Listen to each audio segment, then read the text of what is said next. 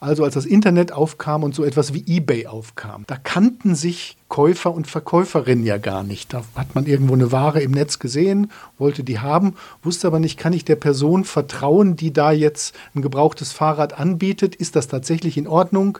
Äh, oder schickt die mir einen totalen Schrott? Oder schickt sie mir überhaupt was, wenn ich das Geld überweise? Umgekehrt hat die Verkäuferin auch nicht wissen können, zahlen sie? Also musste eBay andere Mechanismen einführen, die das Vertrauen herstellen oder die als Ersatz für ein persönliches Vertrauen gelten. Zum Beispiel Bewertungssysteme.